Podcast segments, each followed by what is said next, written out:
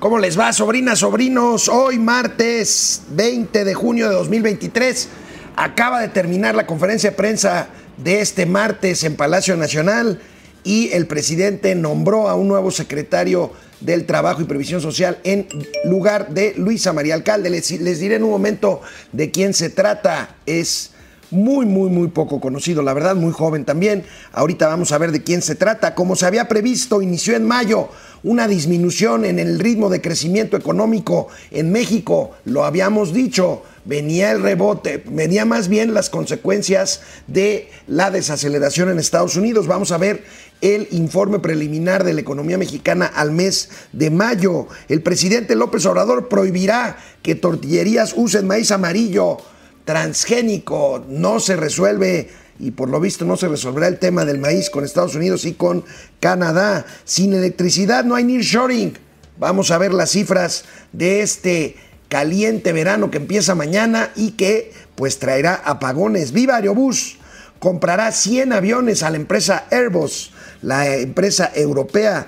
Veremos cifras de remesas en América Latina y penetración de Internet en México. Tendré también la segunda parte de la entrevista que le hicimos Mauricio Flores y yo a Juan Pablo Castañón, expresidente de la Coparmex y del Consejo Coordinador Empresarial. Y por supuesto, gatelazos. Empezamos. Esto es Momento Financiero. El espacio en el que todos podemos hablar. Balanza comercial. Inflación. Evaluación. Tasas de interés. Momento Financiero. El análisis económico más claro. Objetivo y divertido de Internet. Sin tanto choro. Sí. Y como les gusta, Peladito y a la boca. ¡Órale! ¡Vamos, réjete bien! Momento Financiero. Bueno, pues eh, hace unos minutos el presidente de la República anunció que el actual subsecretario de Empleo y Productividad, el hombre que estaba a cargo de la operación del programa Jóvenes Construyendo el Futuro, es el nuevo secretario del Trabajo y Previsión, y Previsión Social. Se trata de Marat Bolaños. Aquí tenemos Marat Bolaños López, un joven funcionario público que se encargará de la secretaría que dejó o dejará en estas hoy o mañana Luisa María Alcalde para hacerse cargo de la Secretaría de Gobernación.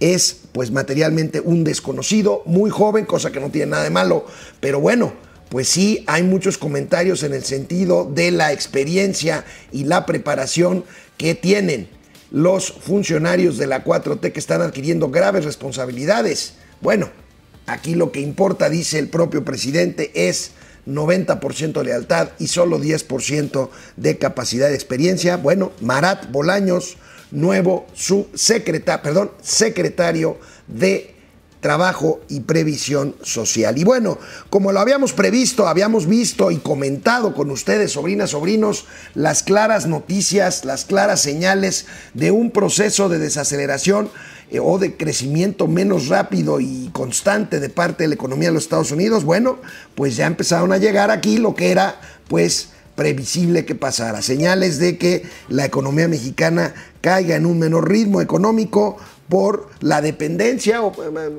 la sí, la dependencia que, que, tienen nuestras exportaciones, que es el motor de la economía mexicana, hacia los Estados Unidos. Si los Estados Unidos crecen menos, pues importa menos de México y por lo tanto pues se reduce la actividad eh, económica en nuestro país. Bueno, pues más pronto que tarde.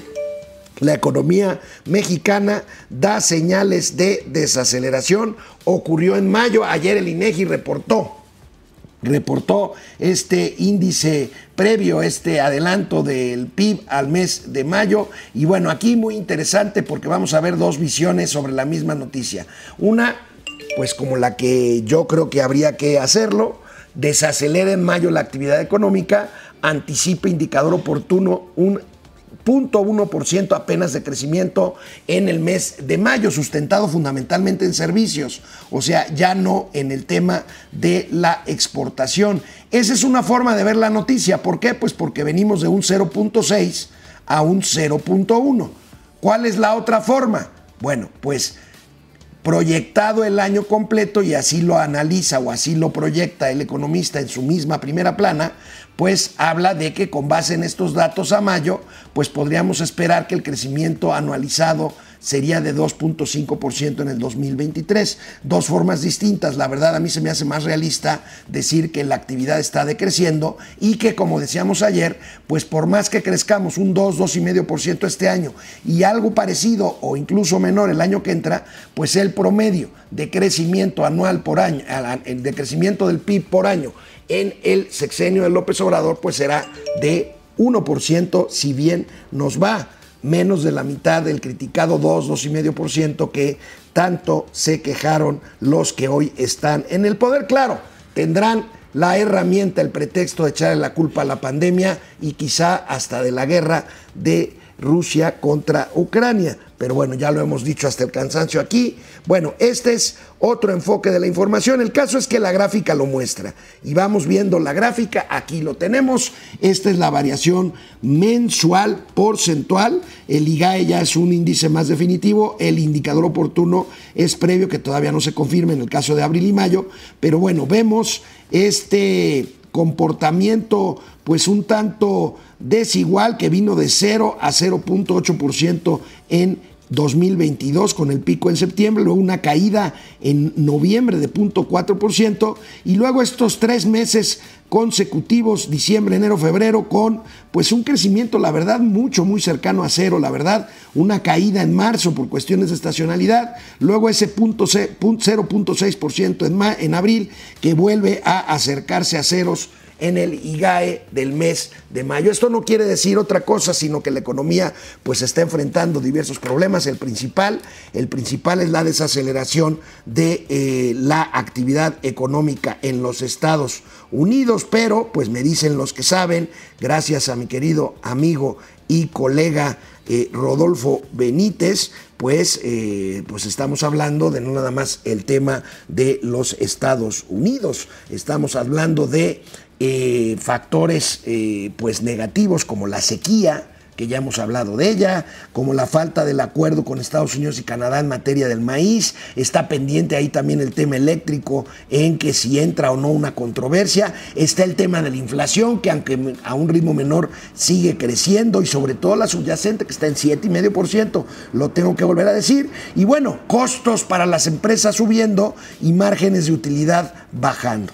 Bueno, pues ahí está este análisis que me comparte mi querido amigo eh, Rodolfo Benítez, a quien le mando un fuerte abrazo. Y bueno, pues ahí está la reducción ya marcada en el índice de crecimiento de México para el mes de mayo vamos viendo otras cifras que nos regala el equipo de expertos de El Financiero para analizar esta información que dio ayer el INEGI. Bueno, pues aquí ya vemos el 0.2% que es el crecimiento promedio mensual de la economía de enero a mayo. O sea, es nada es nada, es materialmente un crecimiento sobre cero promedio mensual en lo que va del año que, bueno, pues subraya y confirma lo que les dijimos Mauricio Flores y yo desde el año pasado en el sentido de este, eh, pues, sofocón económico en eh, los primeros meses del año que se iría que se iría acentuando pues hacia casi la mitad del año como es lo que está pasando. Y bueno en cuanto a los servicios es el sector que mantiene más o menos funcionando en niveles decimales sobre cero la actividad económica de México. 0.32% es el avance promedio de los servicios en los primeros cinco meses del año contra flat un 0%, o sea, no crecimiento ya en el sector industrial. Allí están, no es malos deseos, no son malos augurios, no es que seamos más papistas que el Papa, ni pesimistas, ni agoreros del desastre, allí están los números y pues allí estará este sexenio perdido en materia de crecimiento económico, ya no digamos de otros temas. Bueno, en el tema del maíz, que es uno de los eh, de una de las asignaturas pendientes, bueno, pues eh, un capítulo más en este tema. No que prohibido prohibir. Bueno, pues Andrés Manuel anunció que emitirá un decreto para que las tortillerías usen maíz, eh, usen, este, bueno, para que prohíban que, que, usen, o sea, que no usen, pues, eh, maíz amarillo transgénico. Yo les quiero recordar que la gran mayoría del maíz amarillo transgénico que se importa de los Estados Unidos se usa para alimento animal y no para consumo humano. Pero el presidente sigue con su agenda de sin maíz no hay país. Yo agregaría sin electricidad no hay nearshoring, ahorita lo vamos a ver, pero bueno, sin maíz no hay país y el presidente lo dijo así en su mañanera. Un acuerdo que estoy por firmar en esta semana para que eh, en las tortillerías solo se use maíz blanco y este no transgénico. Y esto va a ir acompañado de el establecimiento de aranceles para que no se importe maíz blanco y se compre a los productores nacionales el maíz blanco, porque también se dice, se importa maíz blanco más barato, sí, pero resulta que ese maíz blanco también es transgénico y tenemos las pruebas. Entonces estamos poniendo orden y no hay que tenerle miedo a las controversias. Pues no, aunque las perdamos y nos cuesten miles de, de cientos de millones de dólares, ¿verdad? Bueno, presidente, si tiene las pruebas, ¿por qué no las muestra? Uno. Dos, todavía no hay quien confirme que el maíz transgénico causa daños a la salud humana. Suena más a un tema de carácter eh, de creencias de usted, presidente, cosa que le respeto mucho, sus creencias y sus fe, su fe. Pero usted es el presidente de México. Y entonces hay que actuar con base en la ciencia y no con base en las creencias. Y si tiene las pruebas, muéstrelas. Sígale, presidente, porque este tema ahí está y hay muchos otros más que pues no nos ayudan mucho con el tema de, de aspirar a crecer un poquito más. Vamos a ver qué significa esto. Hoy el financiero también eh, publica pues esto que les acabo de pasar, la prohibición de AMLO para que tortillerías usen maíz transgénico y pues bueno, en realidad el grupo consultor de mercados agrícolas explica que el mayor porcentaje de las importaciones de México desde Estados Unidos son de maíz amarillo y les repito para consumo animal. Los efectos, bueno, se espera que con esta medida pues el presidente lo que quiere es eh, que eh, impulse la compra de maíz de Sonora, Sinaloa y Tamaulipas, cosa que no está mal. Pero volvemos a las mismas cuestiones que nos tienen atados a prejuicios, atavismos ideológicos. Dice el presidente, ¿y qué importa? Eh, eh, más bien, dicen que se importa más barato. Pues así es la vida y así es la economía. ¿O a poco ustedes compran algo, aunque sea más caro, solo por cuestiones ideológicas? No, pues no. Pues es un tema de mercado, hombre. Bueno, ahí está, ahí está el tema. Y hablando, hablando de sin maíz no hay país, no hay país, pues sin electricidad no hay nearshoring. Y no hay nearshoring y uno de los elementos fundamentales para que las empresas se localicen en México, ya lo hemos visto, es la energía eléctrica. ¿Pero qué creen? Pues muy soberanos, pero no hay inversión suficiente por parte de quien lleva la batuta, según quiere este gobierno, en materia de generación y distribución, más que distribución, venta de electricidad. Y es la Comisión Federal de Electricidad. Y vamos viendo esta nota que preocupa, que preocupa mucho, porque hay una falta de inversión que amenaza este nearshoring. Fíjense, en 2023, Comisión Federal de Electricidad recibió 439.772 millones de pesos de presupuesto, que fue una reducción de 6.9% anual. Pues así como quiere. A ver, CFE pierde dinero, por lo tanto no puede reinvertir utilidades. Pero entonces espera presupuesto federal y le bajan el presupuesto. ¿Por qué? Porque hay una crisis de ingresos fiscales y por lo tanto, pues no hay dinero que alcance. Gobierno debe dejar de tener potestad en líneas de transmisión para evitar un colapso, un colapso que ya empezó. Tengo reportes, tengo reportes de que ahorita, ¿cuándo empieza el verano? Empieza mañana, esta noche. Bueno, las temperaturas están a todo lo que da. Hay un apagón ahorita en Cozumel. La isla no tiene electricidad. Hay varios apagones en la península de Yucatán. ¿Por qué? Porque los picos de demanda están sobrepasando la capacidad de producción de electricidad. Y bueno, otra vez, ante la escasez de recursos, pues el presupuesto de la CFE cae en vez de que suba. Veamos este, pues, terrible, esta terrible gráfica. Fíjense, en el primer año del gobierno de López Obrador, pues sí, subieron el presupuesto a casi 500 mil millones de pesos, pero pues luego lo han venido bajando hasta 417 mil en 2021, subió otra vez a 450 mil millones, básicamente en números redondos en 2022, pero en 2023 volvió a caer a 439 mil millones eh, de pesos. Bueno, esto es en cuanto al presupuesto. Y bueno, una empresa atorada con una deuda inmensa y con pérdidas en vez de utilidades, pues no hay manera. No hay manera. Pero miren cuál era la expectativa. Es una desgracia. Miren cuál era la expectativa con la reforma eléctrica del sexenio anterior, la reforma eléctrica de 2013. Fíjense, la expectativa era pasar de una participación de mercado en electricidad de 100% el año 2000, cuando la alternancia, a una participación de privados de 85% en el 2030. Esto ya no pasará, por lo menos en el 2030. Vamos a ver qué pasa si alguien llega el próximo sexenio y revierte lo que el presidente deshizo, porque el presidente quiere volver a ese 100% de participación de mercado del CFE no importa que haya pérdidas, no importa que se vayan al barril sin fondos recursos fiscales. No, no, no, no, no. El punto es que seamos eléctricamente soberanos, aunque las soberanas pérdidas sean una desgracia para nuestro país. Pues ahí, ahí las cosas y mientras tanto habrá y seguirá habiendo apagones como el que les reporto que hay en este momento en la isla de Cozumel, en el estado de Quintana Roo. Ay Dios, soberanías mal entendidas. Bueno, una muy importante operación se prevé que ocurra en los próximos días o semanas.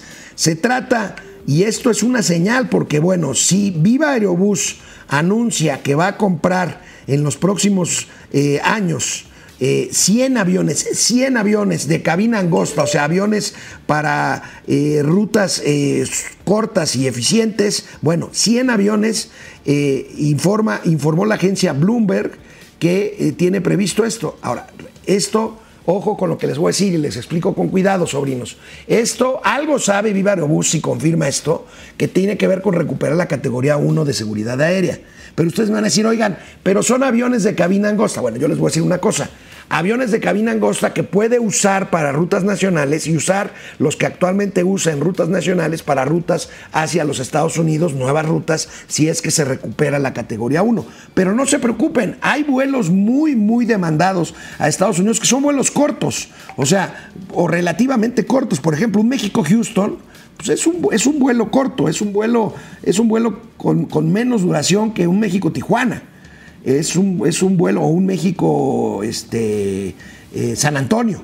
Entonces, bueno, aquí está esta eh, pues, operación que considero importante y consideré importante pues traérselas esa información de Bloomberg. Vamos a ver si se confirma, si se confirma. Y bueno, pues aquí, aquí estaremos dándole seguimiento a esta nota importante de un pues Viva Aerobús que ha estado ganando mercado, que tiene una flota bastante nueva eh, de aviones eh, setenta y tantos aviones, que ya cubre una buena parte del mercado que antes se lo disputaban exclusivamente entre Aeroméxico y Mexicana y que ahora pues ahí está entre Volaris y Viva Aerobús disputándoselo junto con Aeroméxico, pues que es una línea con eh, precios un poco más caros, pero que ofrece otro tipo de ventajas a cambio de ese precio que pueden ser eh, pues algún tipo de amenidades de servicio o u horarios de despegue y aterrizaje. Bueno, vamos con remesas. ¿Se acuerdan que alguna vez tuvimos por aquí al directivo de World Remit, esta empresa líder en pagos digitales? Bueno, datos de World Remit hablan de los países donde se concentra el mayor número de remesa en América Latina. Recuerden ustedes la barbaridad de recursos que recibimos en dólares de paisanos que viven en los Estados Unidos. No somos los únicos. Este comunicado de World Remit es muy interesante. Aquí lo tenemos. Eh, bueno, se festejó el pasado viernes o se celebró, se conmemoró el Día Internacional de las, de las remesas familiares y aquí vemos los 10 principales receptores de remesas en América Latina. México, Guatemala, Honduras y Brasil superan la barrera del 10% de crecimiento de remesas y cuatro países experimentaron crecimiento de remesas de dos dígitos en 2022. México, Guatemala, Honduras y Haití. Eh, Honduras desplazó a El Salvador en, la posición número 5 de principales países latinoamericanos. Pues no somos los únicos, amigos. México y Guatemala, ahí está. México, México recibe eh, un total o recibió un total de 58 mil millones de dólares, una barbaridad de dinero, es una, es una cosa, un 13% de crecimiento y un 3% como proporción del PIB. Ahora, ojo, ojo con esto, la economía mexicana pues es mucho más grande que la guatemalteca. La guatemalteca recibe 40 mil millones de dólares menos, pero esta suma de remesas representa el 13% de su Producto Interno Bruto. O sea, para efectos relativos, Guatemala depende mucho más. Y miren, de las remesas que México. Y miren que no sé qué haríamos nosotros sin ese 3%, sin esos tres puntitos de PIB que representan las remesas que recibimos. Los dominicanos reciben 9.800 millones de dólares, un 8% de su PIB. Colombia, el 2% de su PIB, más o menos también 9.000, 9.400 millones de dólares. Y ahí, y ahí vamos viendo Honduras. Honduras que recibe 21% de su PIB, El Salvador 20% de su PIB y Haití, un país muy pobre, con un pues, PIB muy pequeño, y las remesas pues representan el 34% de su PIB, cosa que retrata pues la gran eh, problemática económica, la miseria que vive un país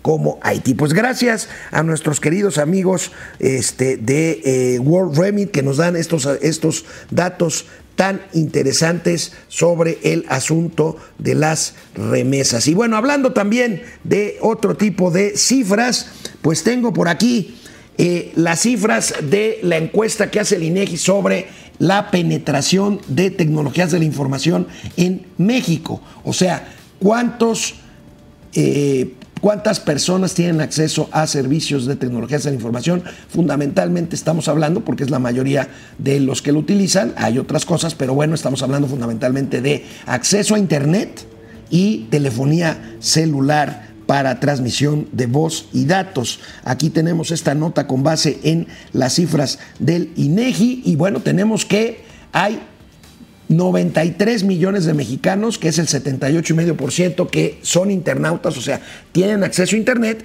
y tenemos to- todavía por ahí un margen de 25 millones 300 mil personas que no tienen acceso a Internet. Y bueno, pues hay brechas tecnológicas para mujeres de mayor edad y a nivel estatal, según el INEGI y el IFT, el Instituto Federal de Telecomunicaciones. Y fíjense este dato.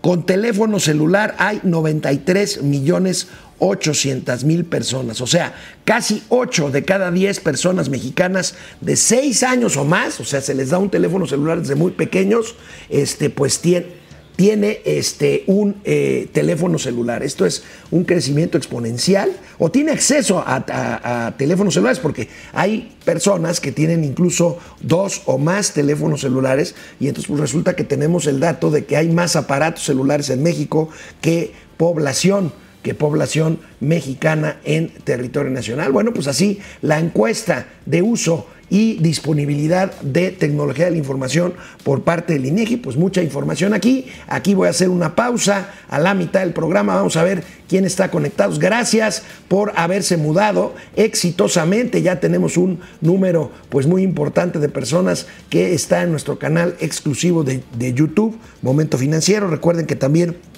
por supuesto, estamos en Facebook Like y muy importante, muchas personas nos escuchan en Spotify y en Apple Music, lo cual se los agradecemos en el alma. Vamos a un corte, regreso. Gracias, sobrinos, sobrinas, siempre estoy muy conmovido por sus muestras de interés y seguimiento de este esfuerzo que hacemos aquí en Momento Financiero. José Manuel González Sainz, buenos días, cuídense del sol, sí, usen filtro solar y una gorra si es posible, si van a exponerse, procuren no exponerse al sol y menos entre las 11 de la mañana y las 4 de la tarde que pues es una gran exposición a rayos ultravioleta y a peligros de quemaduras de piel. Fernando A. González P. Momento caluroso y financiero, así es, vaya que hace calor. Carlos Hernández, Qué agusticidad, mi casa está bien fresca. Pues qué bueno, mi querido Carlos. Qué envidia. Eh, Elizabeth Calderón, saludos a todos morochos. Llegando tarde y en otro teléfono, George B. Gon. Muy bien. José Lo Aguilera, gracias. Francisco García, ¿cómo ven el problema que generó la eliminación de aranceles a los productores nacionales? ¿A, a cuáles productores te refieres? Este, a ver si nos das un poquito más de, eh, de qué tipo de productos o productores estás hablando. Carlos Hernández, ya debe a la Escuela de Ciudadanos, aún no veo muchas publicaciones, pero solo por los que están participando, por Macario Esquetino, por ejemplo, vale la pena. Es un buen proyecto, te refieres al de eh, Juan Pablo Castañón, cuya segunda parte de entrevista vamos a pasar ahorita, pero bueno, a mí también me llamó la atención. Macario, pues es buen amigo mío y aparte se me hace un extraordinario analista y un buen, un buen futurólogo, sobre todo. Alejandro Méndez desde Querétaro, gracias. José Luis Flores Mariano, eh, Luis Alberto Castro, Araceli Soria, Beto EV. Eh, deberían de poner su estudio cerca del Torito. Pues sí, de todos modos no llegaría, ¿eh? José Manuel González Ochoa, saludos a las corcholatas de las finanzas. Marielos Aguinaga desde Guadalajara. BG, gracias. Carlos Santoyo. José Almazán Mendiola desde Nuevo León. Lleva ya 10 días con apagones en Nuevo León. Pues ahí les tengo. Imagínense una entidad altamente industrializada y altamente receptora de plantas industriales por el nearshoring. No, no, bueno. Arturo Malagón, José Almazán Mendiola, que ha logrado el sexenio, además de inaugurar una refinería que no refina, un aeropuerto sin vuelos y un tren que destruye la selva. Gracias, Minerva Barrón. Eh, Delia Acosta, Ever Vizcaíno. Yo no sabía que las tortillerías usan maíz amarillo, que me dijera el presidente dónde vio eso. Pues bueno, de hecho, las tortillerías de Nixtamal usan harina de maíz, hasta donde yo entiendo. Que bueno. Este, Sondeo, ¿quién tuvo mejor inicio de precampaña que no es campaña? Marcelo Ebrar, 80%. Bueno, vamos a ver el viernes de la Casa de las Cocholatas todo esto y más. Claudia Sheinbaum, 5%, Adán Augusto, 3%, Ricardo Monreal, 12%. Vamos a la segunda parte de la entrevista con el gran Juan Pablo Castañón y sus iniciativas ciudadanas que créanme, valen la pena. Aquí la pregunta grillesca necesaria ante el 2024. Se lo hacemos a Juan Pablo Castañón, líder social, empresario. ¿Qué van a hacer precisamente estos grupos de ciudadanos, de empresarios, estudiantes, amas de casa, profesionistas independientes, trabajadores, ante los partidos políticos, ante una situación muy conflictiva del país, donde la pregunta es, ¿hacia qué nos queremos convertir? En un país estatista o un país democrático. Sí, mira, yo creo que tenemos que actuar desde la sociedad, nosotros como ciudadanos. No pertenecemos a ningún partido político, pero no podemos ser ajenos y quedarnos sentados tomando una taza de café y observando cómo los dueños tuiteando de nada más, tuiteando nada más y whatsappeando. No, no, yo creo que tenemos que hacer política y tenemos que hacer la política desde, desde la sociedad, siendo ciudadanos. Eh, los dueños de, los partidos políticos, los dueños de las franquicias son ellos y los necesitamos. Necesitamos de un partido político, necesitamos que se dé la alianza, necesitamos tener un proyecto de nación que nos una a todos, necesitamos unos grandes liderazgos, una nueva generación que combine con las generaciones actuales de políticos que nos permitan participar activamente y encaminarnos al país que, podemos construir en la libertad, en la responsabilidad, en el emprendedurismo, en la meritocracia, en la responsabilidad para las siguientes generaciones. Y ahí, pues evidentemente ellos son los que decidirán cómo seleccionar a los diferentes eh, candidatos de la alianza. Esperemos que se hagan la alianza. Dicen que el junio 26 máximo van a tener su, sistema para incluso incorporar a la sociedad civil, que traen ganas. Sí, sí, sí para la presidencia de la República y después tendrán que ir haciéndolo para los distintos puestos de elección que se tienen en todo el Son país. miles, ¿no? Los que se van pues sí, porque tenemos senadores, diputados federales. Congresos locales. Congresos locales, también gobernadores estatales. Bueno, entonces eh, eh, nosotros como sociedad los queremos ver unidos, pero también nos queremos ver adentro.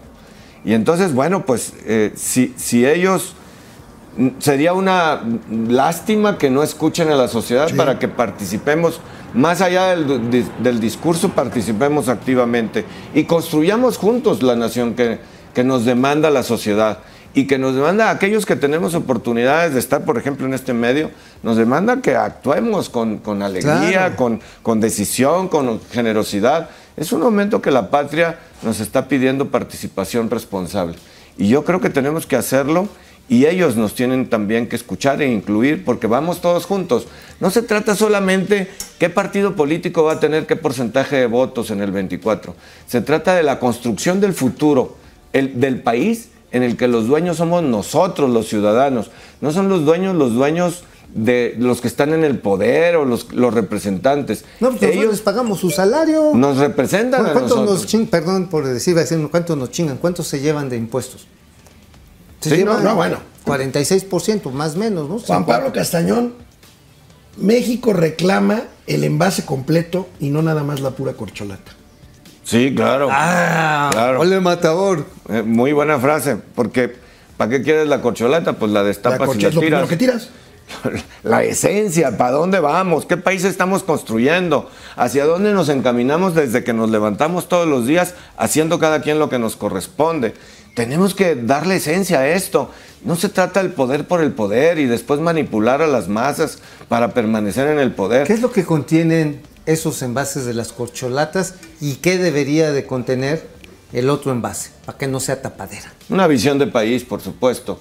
Una visión de país en la libertad, en, en el trabajo, en, en- en el bien común, en sumar a más personas. Pues, ¿cómo? O sea, los quiero mantener pobres porque mediante la pobreza yo voy a permanecer en el poder.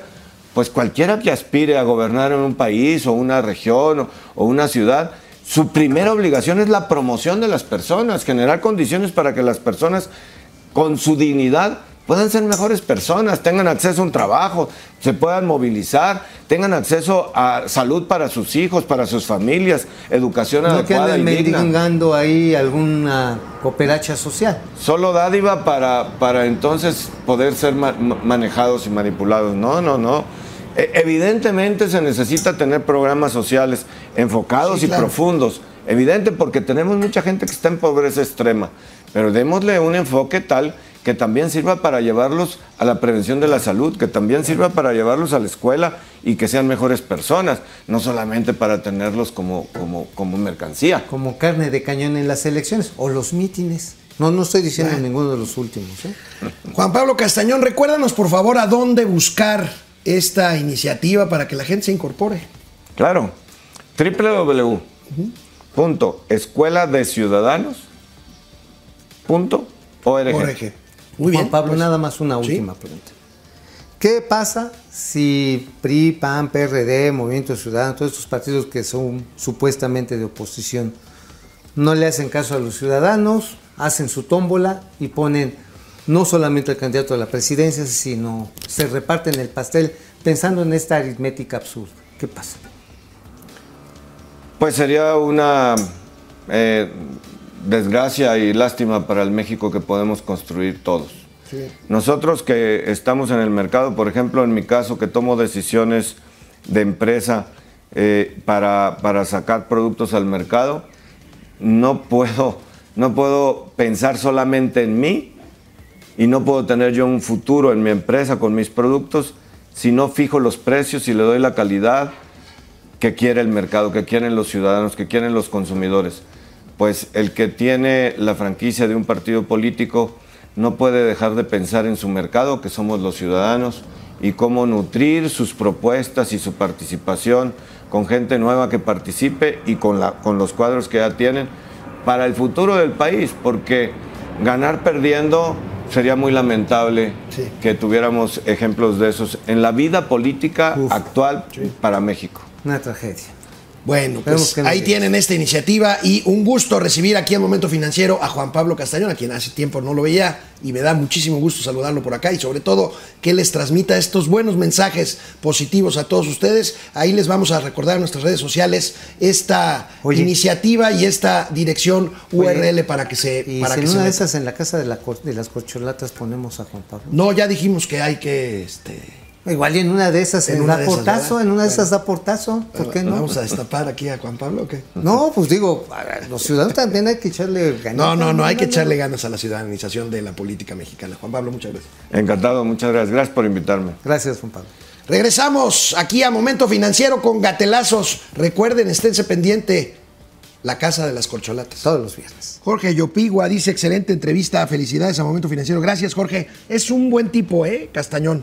Habría, habría, que, habría que seguirlo. Más allá de que fuera corcholata o no, creo que lo importante es este mensaje que manda de que nos hagamos cargo los ciudadanos, que ya salimos en noviembre y luego en febrero a la calle a defender al INE y a la Corte. Y pues es un mensaje que hay que insistirle a los partidos políticos que aquí estamos, que nos necesitan. Como decía Castañón, ellos tienen la franquicia, pero la fuerza la tenemos nosotros. Eso es, una muy buena frase. Manuel Velázquez, Vázquez, perdón, Manuel Vázquez, qué, qué, qué preocupadotes. ¿A poco el peronismo ha tenido una visión de país? No le hagan a lo gente. Está bien. Gracias, Manuel, por tu opinión. Minerva Barrón, fuera Lito y Marco Cortés. Y Morena es un asco. Alicia Orozco, no hay mejores promotores de Morena que ustedes que ponen todas las chingaderas de Morena, solo les dan publicidad. Pues sí. ¿Qué, qué- qué- qué le- qué te digo, Alice? Pues yo creo que hay que señalarlo, ¿no? Si no, imagínate, todos nos hacemos güeyes. José Almazán Mendiola, ¿qué sentirá de Sheinbaum al ver que Xochitl Galvez en una semana se ha vuelto más popular que ella, sin recursos públicos y sin hacer campaña? Eh, CAG son el Batman y Robin de las ma- enmallitas. Bueno, ridiculez. eh, si nos pusiéramos así, CAG, este, Hugo Escajeda, suena mejor la caja de las corcholatas o tapaderas. La caja es la casa, pero con acento tabasqueño es la caja. La caja de la corcholata. Bueno, este, María Elena Galindo, a nosotros nadie de la 4T nos logrará convencer nuestra inteligencia superior. Carlos Santoyo, no me gusta ese señor invitado, sorry. Cada quien, cada quien. Gilberto Alvarado, mientras no le quitemos a Morena el discurso de la prioridad de las dádivas que da Morena y a nombre de el loco del palacio, las personas más pobres votarán por ellos. Noé, felicidades amigos, acá en Tijuana, gracias. Genaro, Eric, Marielenda, Galindo, Marcelo inició muy bien, ya soltó la sopa y sabemos sus maquiavélicas intenciones. Fifinio Puro corrupto Morena, Yoyis Babal y el tío Mau, no sé. ¿No ha aparecido Sub? Ok. Genaro, Eric, más que la Casa de las Cocholas debería llamarse la Casa de la Risa. Joana Edith Cruz García, este, ¿cómo diferenciar al maíz trans del bueno? No sé. No sé, la verdad. A ver si Mauricio sabe, y si no lo inventa, ¿eh? Eri Suscrach, aquí en Mexicali venden de las dos en las tortillerías. Betty Lira, saludos, tíos, gracias. Raimundo Alfredo, ya pongan webcam en la mesa de dos por dos para el tío Mau. César Contreras, saludos desde Mexicali. Julia León, bueno, ¿cómo termina el sondeo?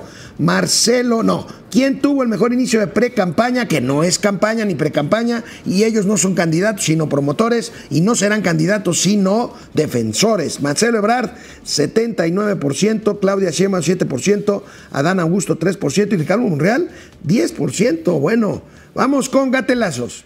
Bueno, pues nos están diciendo muchas cosas de los corcholatas y corcholatos y todo, pero recuerden que los estamos guardando para el programa especial del viernes de la Casa de las Corcholatas. El primer gatelazo de hoy tiene que ver y tiene que ser sobre, pues, los comentarios que desató el nombramiento de Luisa María Alcalde como secretaria de Gobernación.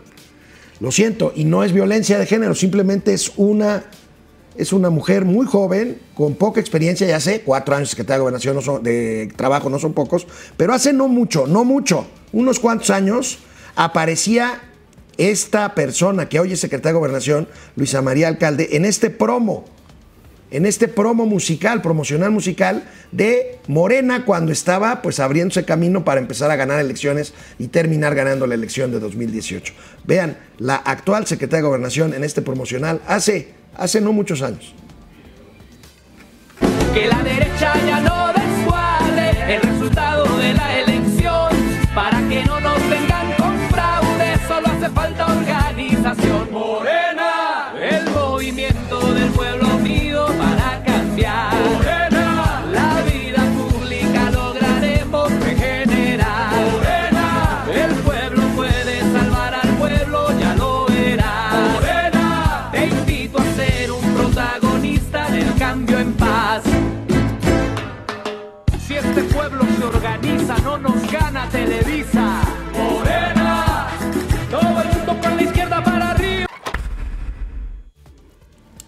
Pues bueno, imagínense esto, los mames, los memes, todo el rollo ahí. Pues bueno, ahí está la joven secretaria de eh, Gobernación. Y si nos vamos un poquito atrás todavía, no sé si ustedes sabían, sobrinos, sobrinas, pero Luisa María Alcalde era diputada federal por Movimiento Ciudadano. Es Luisa María Alcalde Luján, soy diputada federal por Movimiento Ciudadano. En un país con profundas heridas expresadas a través de la pobreza de su gente, la inseguridad creciente y la falta de democracia, el día de hoy se impone el regreso del autoritarismo a través del derroche de recursos y la compra de voluntades. Hoy más que nunca no podemos cansarnos porque queda claro que la organización de la gente es la única salida de esperanza.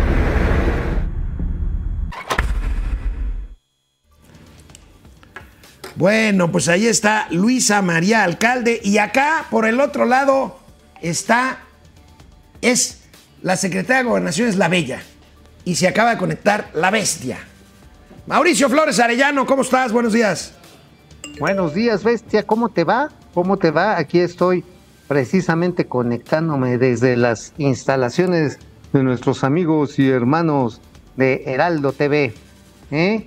¿Qué ondita con el pandita? Nada, Ya pues estoy- estaba viendo el promocional, aquel, aquel promocional en donde sale en un pecero bailando la actual secretaria de Gobernación. ¿Cómo viste el nombramiento? Pues bueno, mira, pues es un florero más en el jardín del señor, del abuelito. Un florero más, digo, eh, la señora alcalde, hay que recordar que su éxito, este, no fue éxito, en el programa Jóvenes Escriturando el Futuro, eh, que, perdón, este, ¿cómo se llama? Jóvenes Construyendo el Futuro, una eficiencia terminal evaluada así como que de medio cachete por parte de Coneval porque no hay suficiente información del 30%. Es decir, que tres de cada diez jóvenes que entraron ahí este, encontraron trabajo. No sabemos cuántos de esos siguen trabajando con sus empleadores. Y luego, amigo, este, por ejemplo, esta Bárbara Anderson escribía hoy algo muy interesante en un portal de internet en el que ella calculaba que la última tanda de jóvenes que entran, porque hay que recordar que entran así en programas anuales, la última tanda que entró, eh, pues solamente el 1% consiguió chamba. Entonces, Pues ahí. digo, vamos Bueno. a ver cómo va con Bueno, temas. amigo, siguiente gatelazo. Oye, el que está de mal en peor y se va a engallar más porque hoy lo apoyó el presidente de la República, el gobernador de Veracruz, que ya ves que anda metiendo jueces a la cárcel. Mira Ah, cómo sí, el- termina una conferencia de prensa. Híjole, es un gatelazo pinche porque pues es muy intimidante, mira. A ver, el pinche Cuitláhuac. cámaras de invest que hay cámaras cámaras de invest que hay cámaras cámaras de invest que hay cámaras cámaras de invest que hay cámaras de Ese dedito, amigo, es se chingan. Y hoy el presidente dijo, voy a hacer lo mismo, ¿eh? Con los jueces sea, que, también. Que no hagan lo que yo quiero. Bueno, pues mira, lo que pasa está en que la gente cuando se sube un ladrillo que se llama poder, se le olvida que ese poder es transitorio, a menos que se lo quieran chingar. Cosa que no creo que nos vayamos a dejar. Y digo vayamos porque vemos muchos que todavía creemos en una república democrática. Este, pero fíjate, ese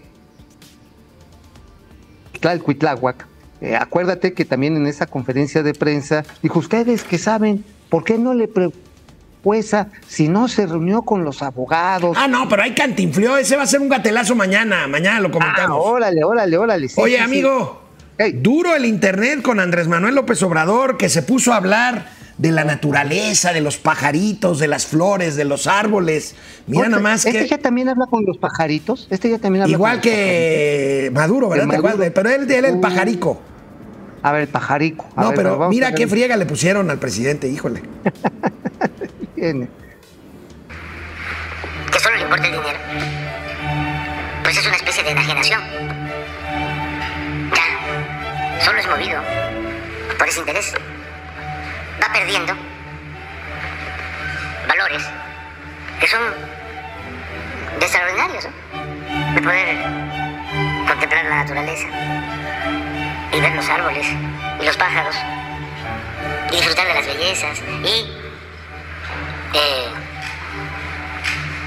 dar buenos ejemplos en la familia, hasta llegar a concebir de que es mejor dejarle, pues,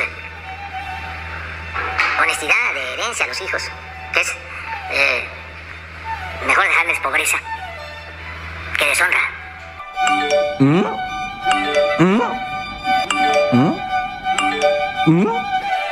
¿Qué, güey? ¿Yo también soy junior de la 4T? ¿O qué?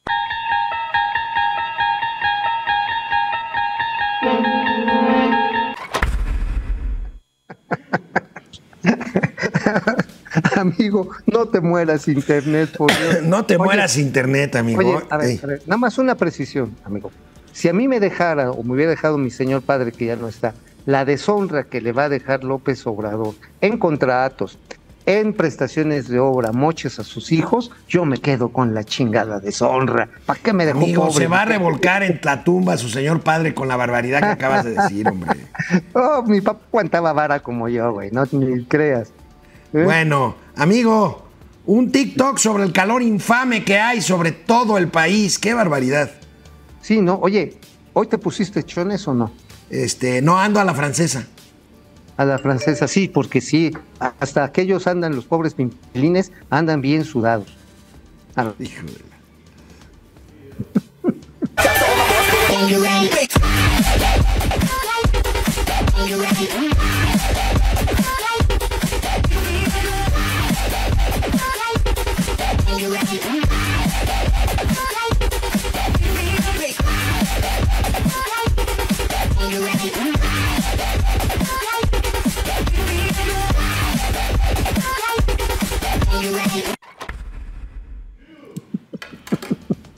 Oye, oye, y ayer, carnal, los negacionistas de siempre diciendo, no, ya la NASA demostró que el cambio climático no es producto de la quema de combustibles fósiles. Aprendan, pendejos.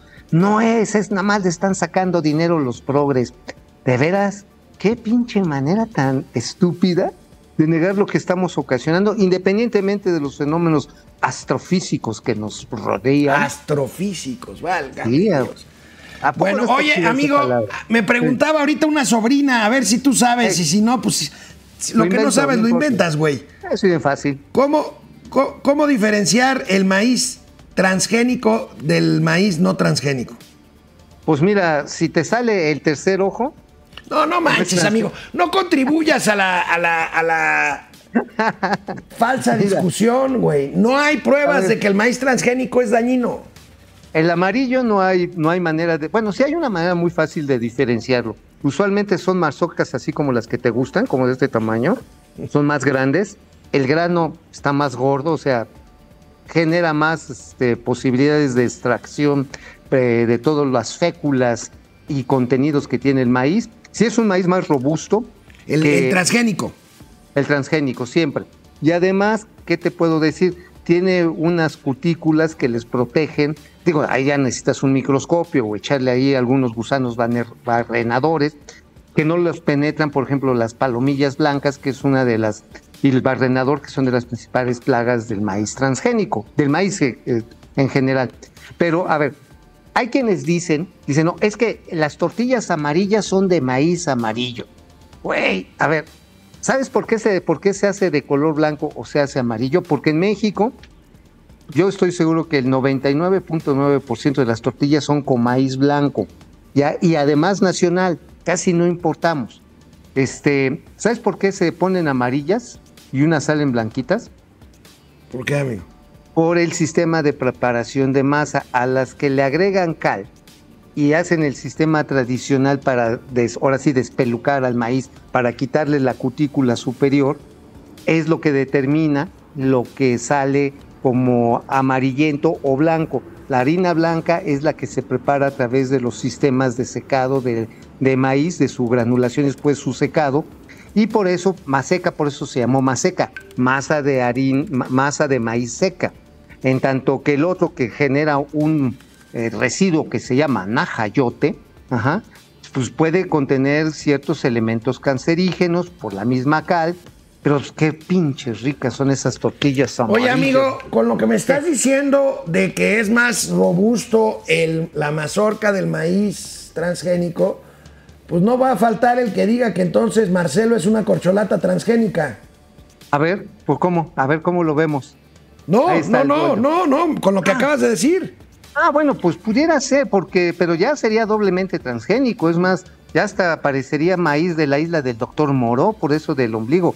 Oye, supongo que ya hablaste, amigo, de, de su ocurrencia de invitar a Andy este, Bertrán allá a entrarle a su gobierno y después de que Andy lo bateó. Amigo, amigo, para eso tenemos un viernes de la Casa de las Corcholatas. De Ah, veras, bueno. andas en la Oye, babia tú. no, eh, a ver, no, a ver, güey, es que no mames, es que esa pendejada es homérica. Acuérdate que desde el, el domingo dijo el Goldo, les voy a sorprender.